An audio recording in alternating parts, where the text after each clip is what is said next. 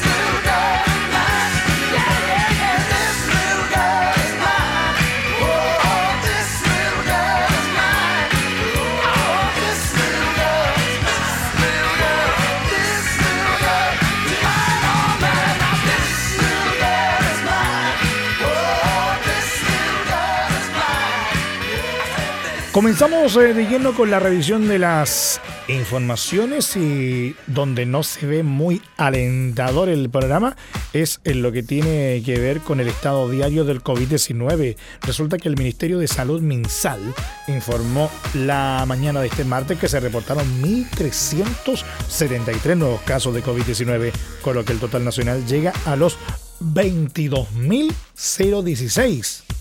De acuerdo al último balance, 1.317 casos son sintomáticos y 56 asintomáticos y por lejos se concentran en la región metropolitana, con 1.179 casos, seguido mucho más atrás por Antofagasta con 51, Tarapacá con 27 y la Araucanía con 21.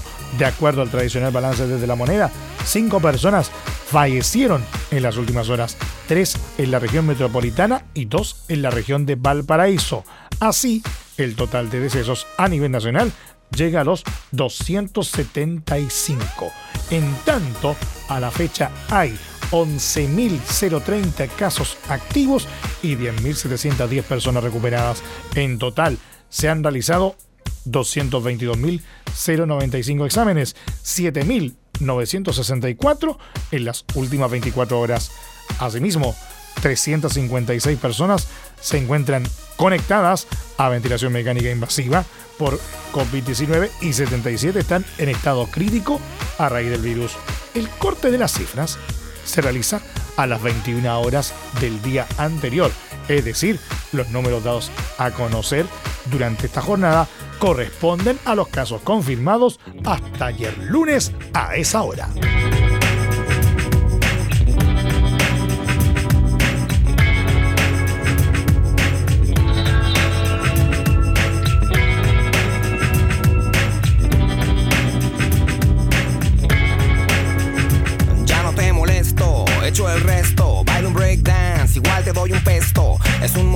Que tiene algo violento. Escucho tu lamento y sé que mi movimiento es lento. No puedo esquivar la trompada, me cae como una roca. Entiendo que nadie regala nada mientras me parten la boca. Yo ya no dudo y como un tipo rudo sé que voy a ver aunque todo esté oscuro. No hay nada de malo en saber que los de afuera esta vez no son de palo. Haces un trato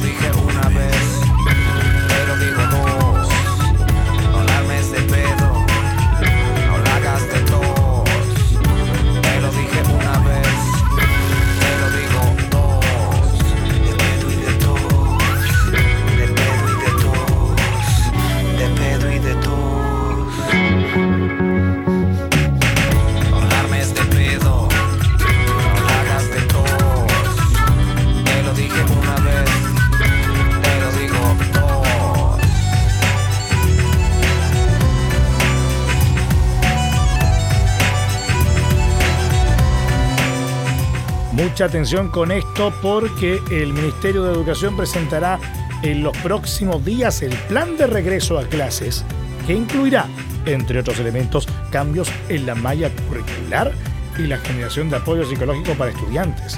Raúl Figueroa, jefe del Mineduc, reiteró la necesidad de comenzar una vuelta gradual a clases presenciales. El documento, que comprende el plan de retorno a clases, deberá ser presentado por el Ministerio de Educación durante los próximos días. La semana pasada, la mesa COVID-19 entregó al Ministerio de Educación la denominada Minuta 3B como apoyo para el regreso a clases presenciales. El documento entrega recomendaciones sobre cómo el gobierno, los establecimientos y las familias deben abordar el reingreso gradual a las escuelas. Entre los principales puntos se encuentra la necesidad de generar apoyo psicológico a los estudiantes y la posibilidad de establecer nuevos mecanismos para la educación a distancia en caso que se repitan situaciones de emergencia, además de plantear cambios en la malla curricular para acelerar procesos de aprendizajes. Respecto a este último punto, la directora del Centro de Investigación para la Educación Inclusiva, Verónica López, señaló que se debería suspender la prueba CINCE hasta por lo menos el próximo año. La suficiente flexibilidad curricular, que significa en concreto postergar el CINCE hasta fines del año 2021. No podemos pensar en pasar el CINCE ni este año ni a principios del próximo, porque las condiciones de enseñanza-aprendizaje no son las mismas y por lo tanto los resultados no nos van a decir nada al respecto, porque no son comparables a años anteriores, sostuvo. Durante la sesión de la Comisión de Educación de la Cámara de Diputados de este lunes, el ministro Raúl Figueroa reiteró que debe implementarse el regreso gradual de estudiantes a los establecimientos. El jefe del Mineduc precisó que todo dependerá de la situación sanitaria que atraviesa el país, por lo que evitó entregar alguna fecha concreta, pese a que el gobierno había adelantado que este comenzaría a mediados de mayo. En la medida que sanitariamente sea posible, se retorne gradualmente a clases y podamos evitar que esta pandemia se traduzca además en una crisis educativa. Volver a clases presenciales es relevante y es una cuestión de equidad, aseguró. Por su parte, la diputada del Partido Comunista Camila Vallejo mencionó que ha existido una problemática en la implementación de políticas públicas del gobierno. Aquí hay ciertos problemas en la implementación de las políticas públicas, hay ciertos problemas en las decisiones que se están tomando, porque los resultados de las decisiones que se están tomando no son los mejores o podrían haber sido mucho mejores, indicó alrededor de 3,6 millones de estudiantes permanecen con clases a distancia. De ellos, el 54% asiste a colegios particulares subvencionados, un 34% municipales y el 9% a particulares pagados, mientras el restante lo hace en corporaciones de educación.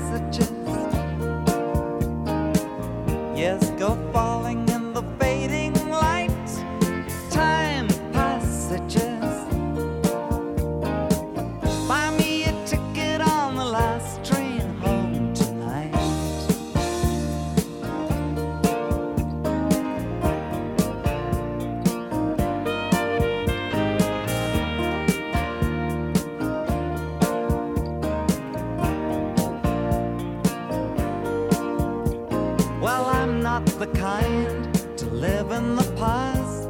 The years run too short and the days too fast.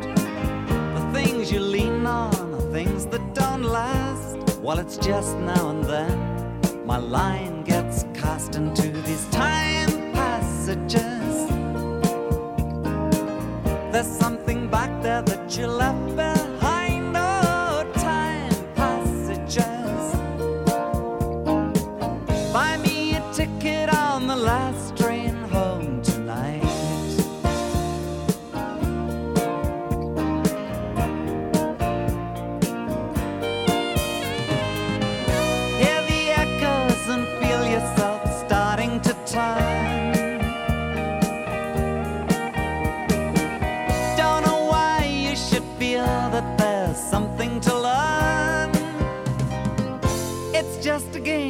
You play.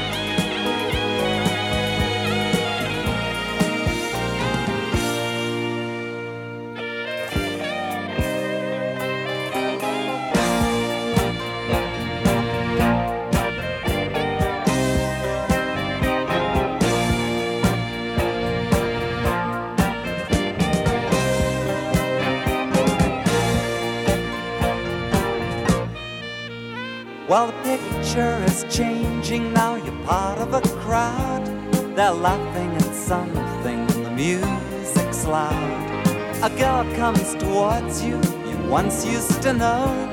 You reach out your hand, but you're all alone in those time passages. I know you're in there, you're just out of sight. Oh, time passages. Buy me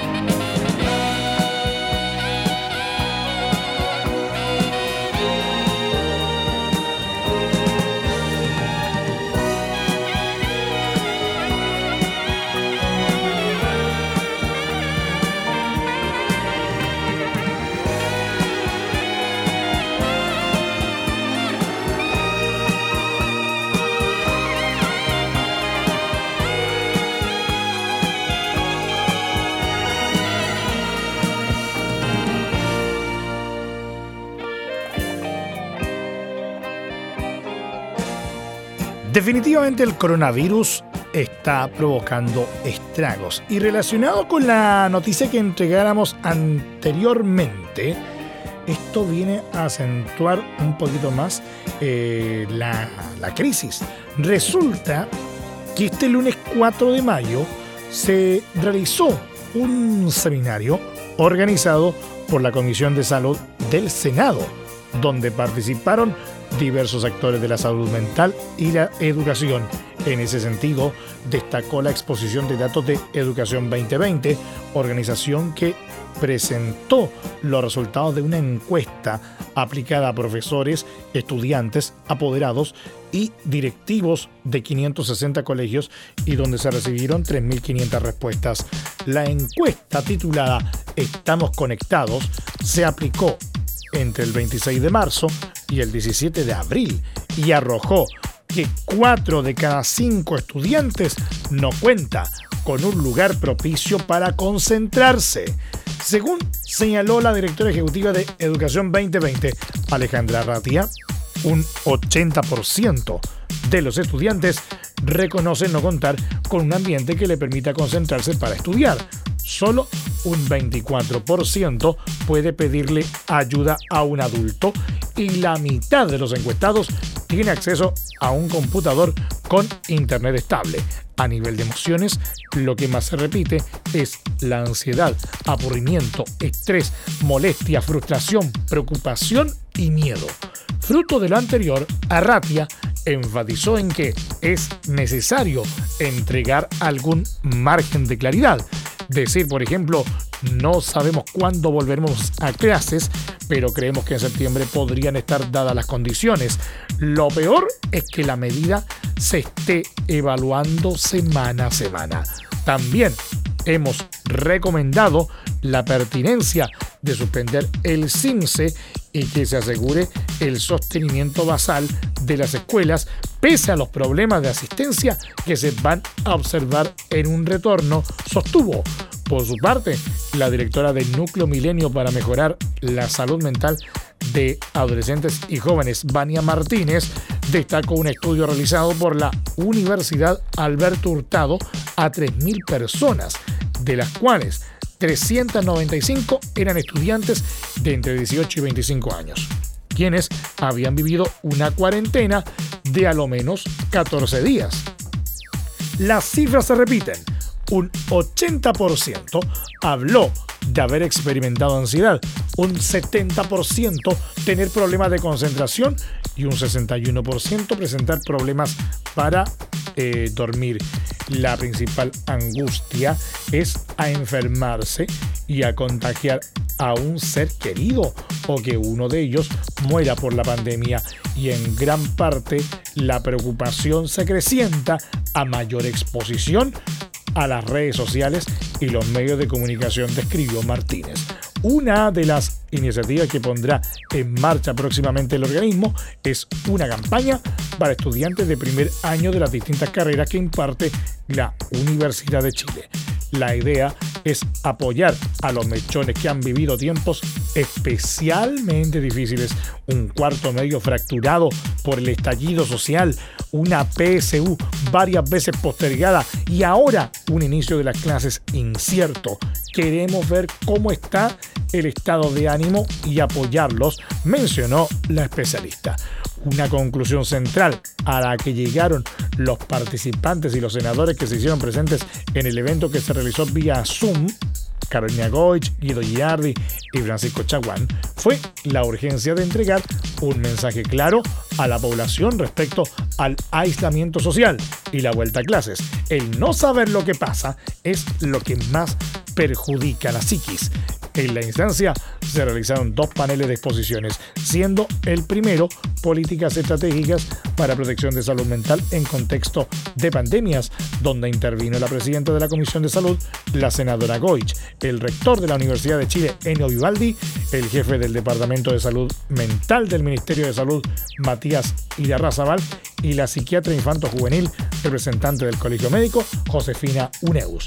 El segundo panel se tituló El impacto de las medidas educacionales en la salud mental de las personas, donde participó Arratia por Educación 2020, la directora del Núcleo Milenio para Mejorar la Salud Mental de Adolescentes y Jóvenes, Vania Martínez, y la alcaldesa de la comuna de Peñalolén, Carolina Leitao. Estamos al día en Portales en la señal 2 de la Primera de Chile.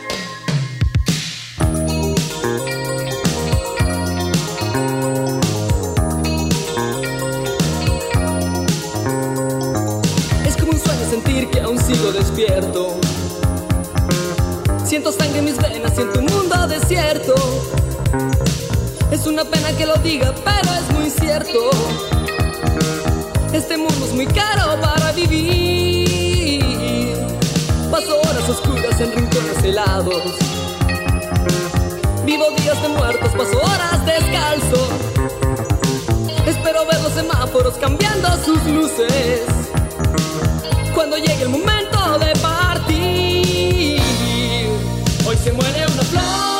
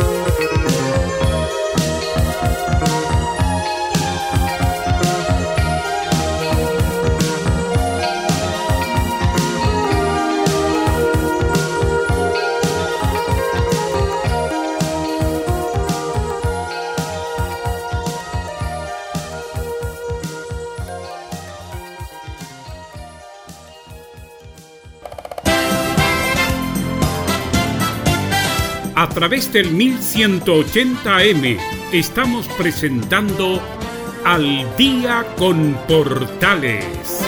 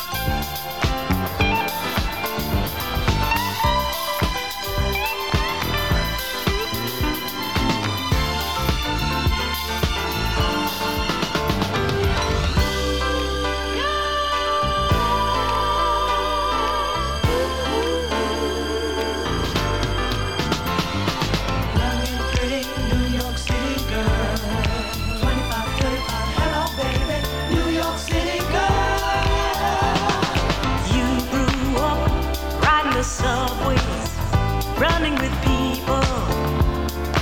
Up in Harlem, down on Broadway, you're no tramp, but you're no lady. Talking that street talk. You're the heart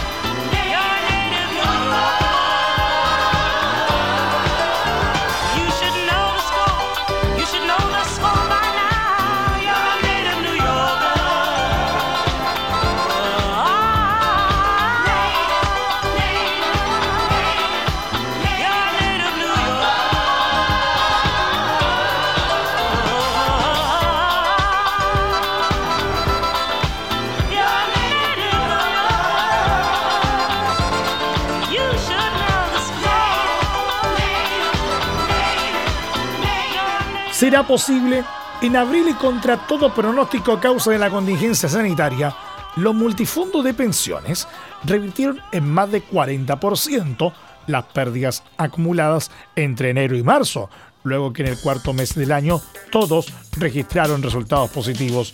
De acuerdo al boletín de rentabilidad elaborado por la consultora CIEDES en base a datos de la Superintendencia de Pensiones, los fondos más riesgosos tipo A y B registraron resultados positivos de 8,61 y 7,86% respectivamente, mientras que el fondo de riesgo moderado tipo C presentó una variación de 7,50%. Por su parte, los fondos más conservadores obtuvieron ganancias de 6,87%, el tipo D y 5,06% para el tipo E, detalló el análisis de CIEDES. Estos resultados mensuales son los mejores registrados desde la creación de los multifondos en el caso de los fondos B, C, D y E, mientras que para el fondo A es el tercer resultado más alto luego de los dos meses de repunte posterior a la crisis subprime, cuando en abril y mayo de 2009 este fondo registró ganancias de 9,01 y 9,50% respectivamente.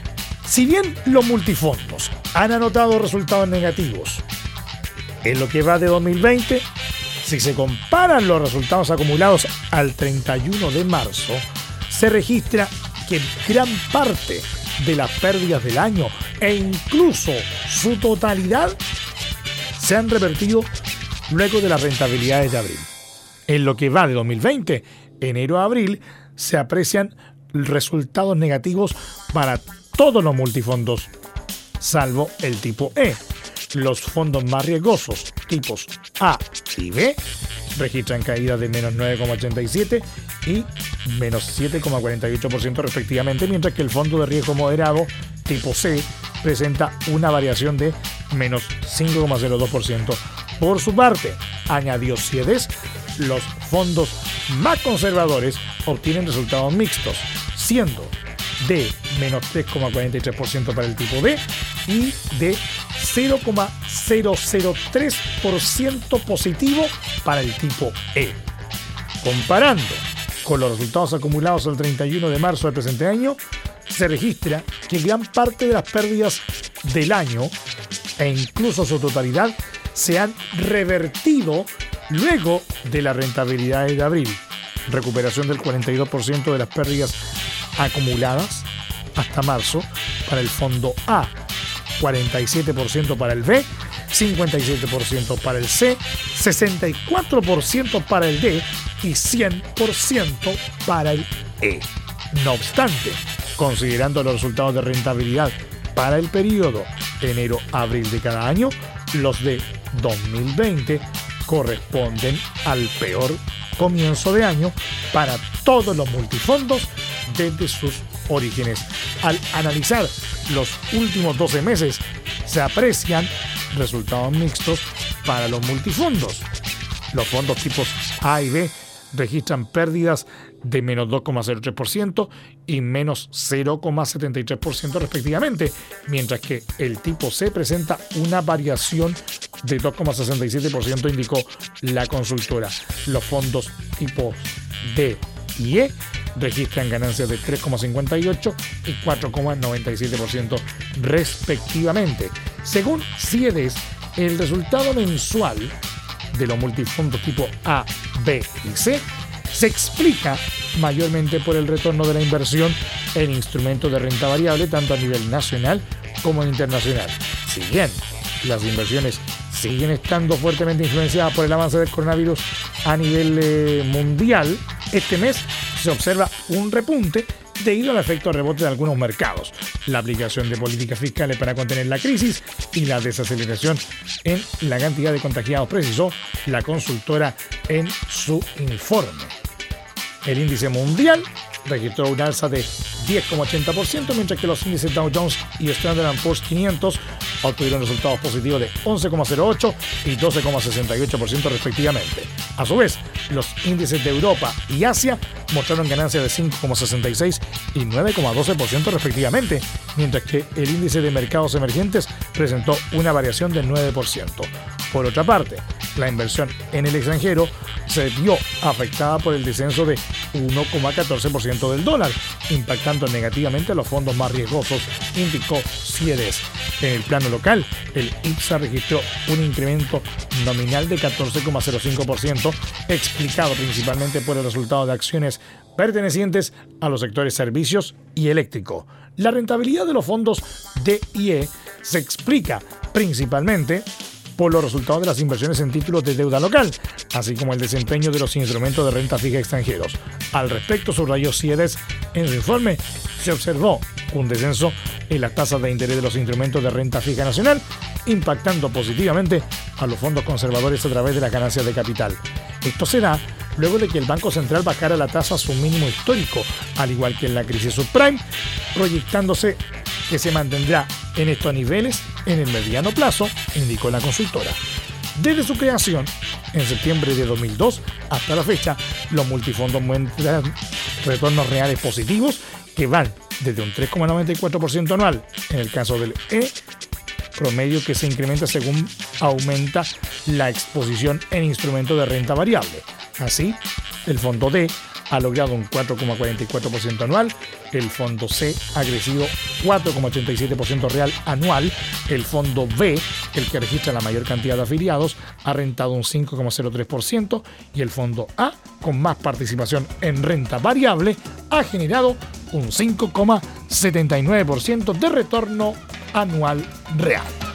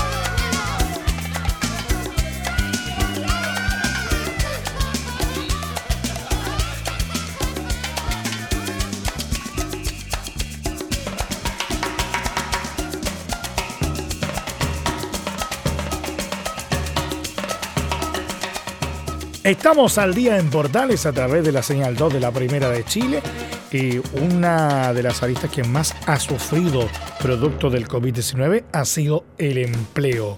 En ese sentido, el ministro de Hacienda, Ignacio Briones, volvió a referirse al caso de Cencosud, que retiró el 80% de sus utilidades cuando casi al mismo tiempo la empresa París se acogía a la ley de protección del empleo. Si bien la acción del holding ha sido criticada por el gobierno, algunos comentarios apuntan a algunas omisiones o errores en el proyecto de ley. En ese sentido, Briones aclaró que todo proyecto de ley es perfectible y asumo toda la responsabilidad que corresponda en las omisiones o errores que este proyecto pudo haber tenido. Es lo que corresponde. Yo fui autor de este proyecto en entrevista con Radio Infinita.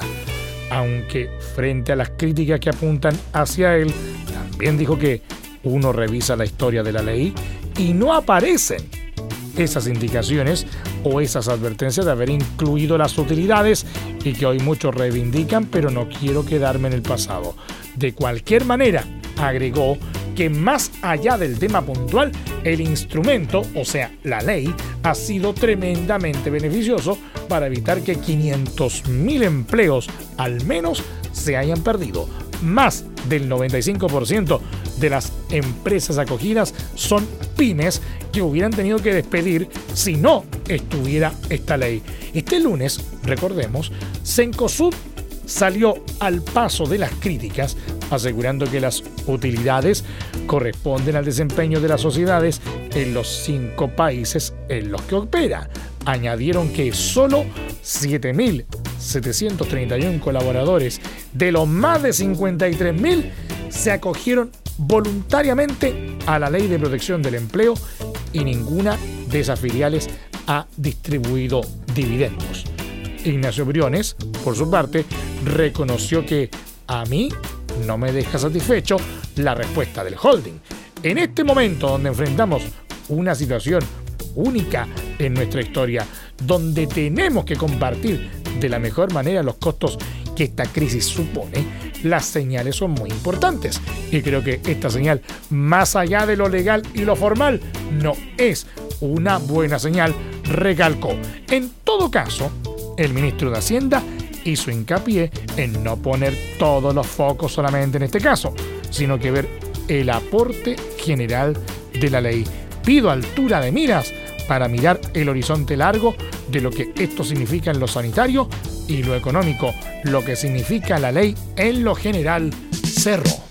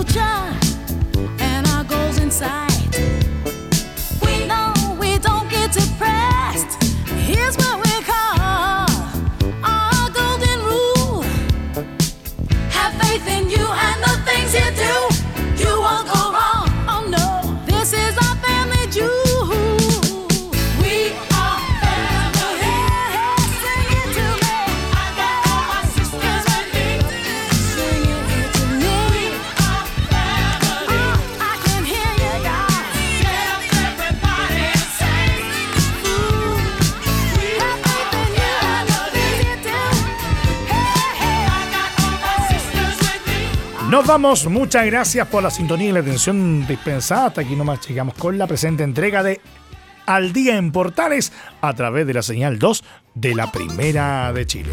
Les acompañó Emilio Freixas. Les recordamos que este programa se estrena de lunes a viernes de 20 a 21 horas y su respectiva repetición de martes a viernes entre las 2 y media y 3 y media de la madrugada.